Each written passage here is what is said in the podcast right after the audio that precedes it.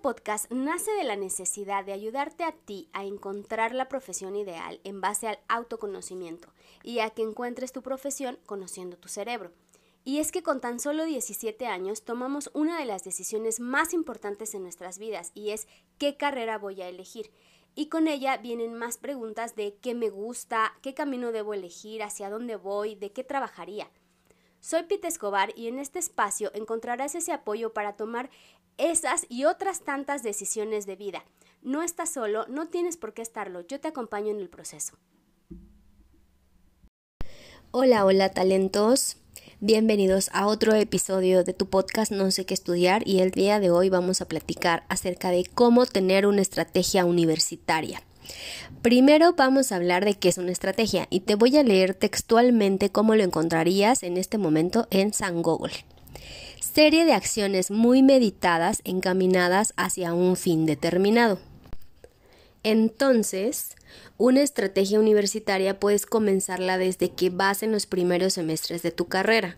Son los pasos que tienes que hacer para llegar al trabajo de tus sueños o al lugar de tus sueños o al emprendimiento de tus sueños o a aquello con lo que sueñas. Por ejemplo, en ocasiones me escriben en YouTube donde me dicen, es que estoy entre la carrera tal y tal y no sé por cuál de las dos irme.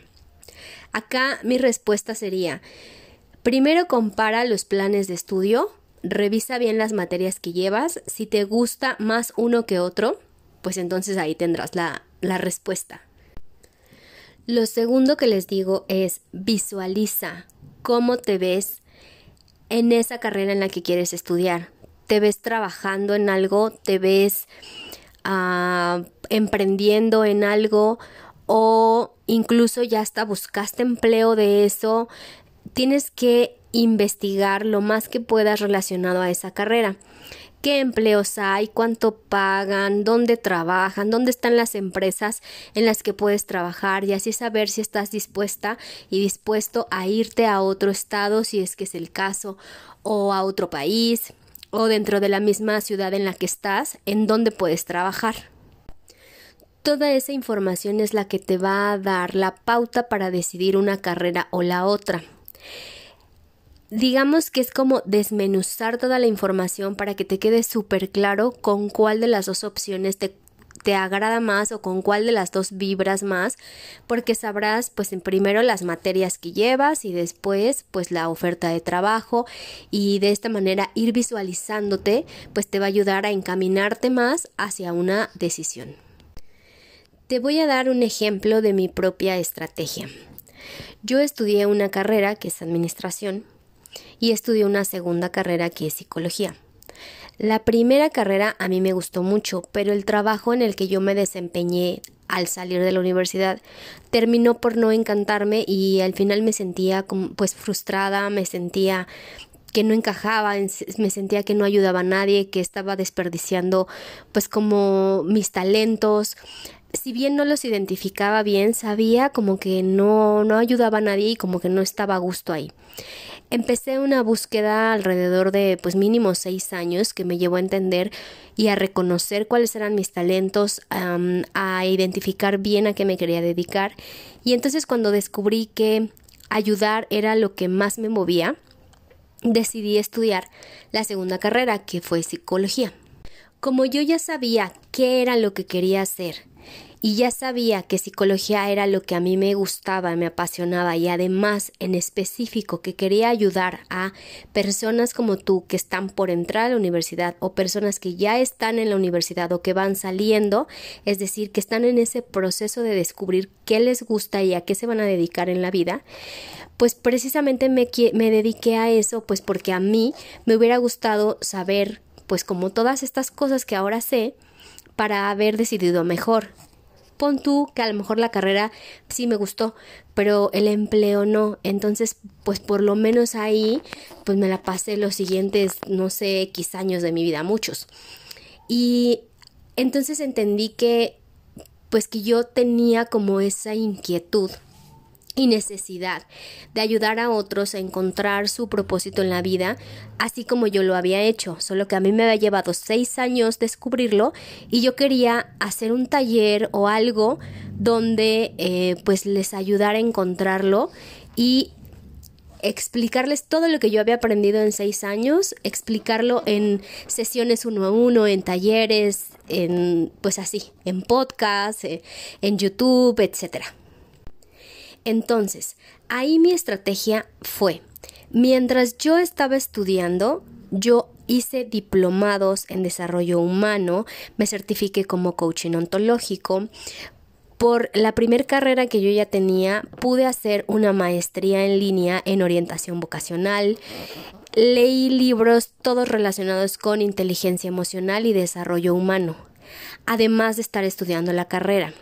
Es decir, que para el sexto semestre yo ya había generado mis primeros 10 mil pesos por dar un taller relacionado a todo lo que yo ya había aprendido. Y mi estrategia está en que como yo ya sé a quién le quiero ayudar con todo el contenido que yo ya sé y eh, digamos que qué era lo que yo quería estudiar, pues entonces todos mis pasos fueron encaminados a ese objetivo, a esa meta, a ese gusto.